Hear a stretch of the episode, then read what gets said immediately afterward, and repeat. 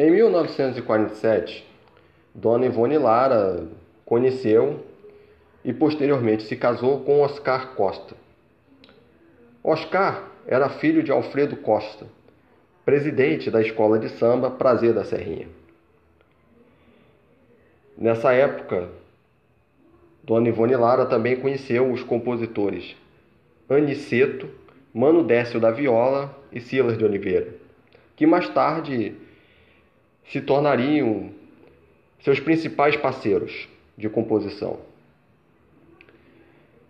Foi nesse mesmo ano também que tornou-se enfermeira, formando-se logo depois também em assistência social.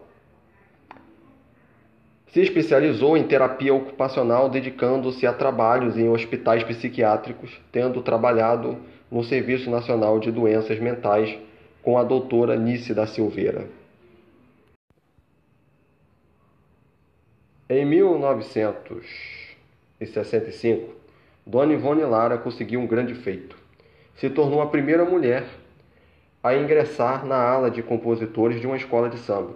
Ela ingressa na ala de compositores do Império Serrano.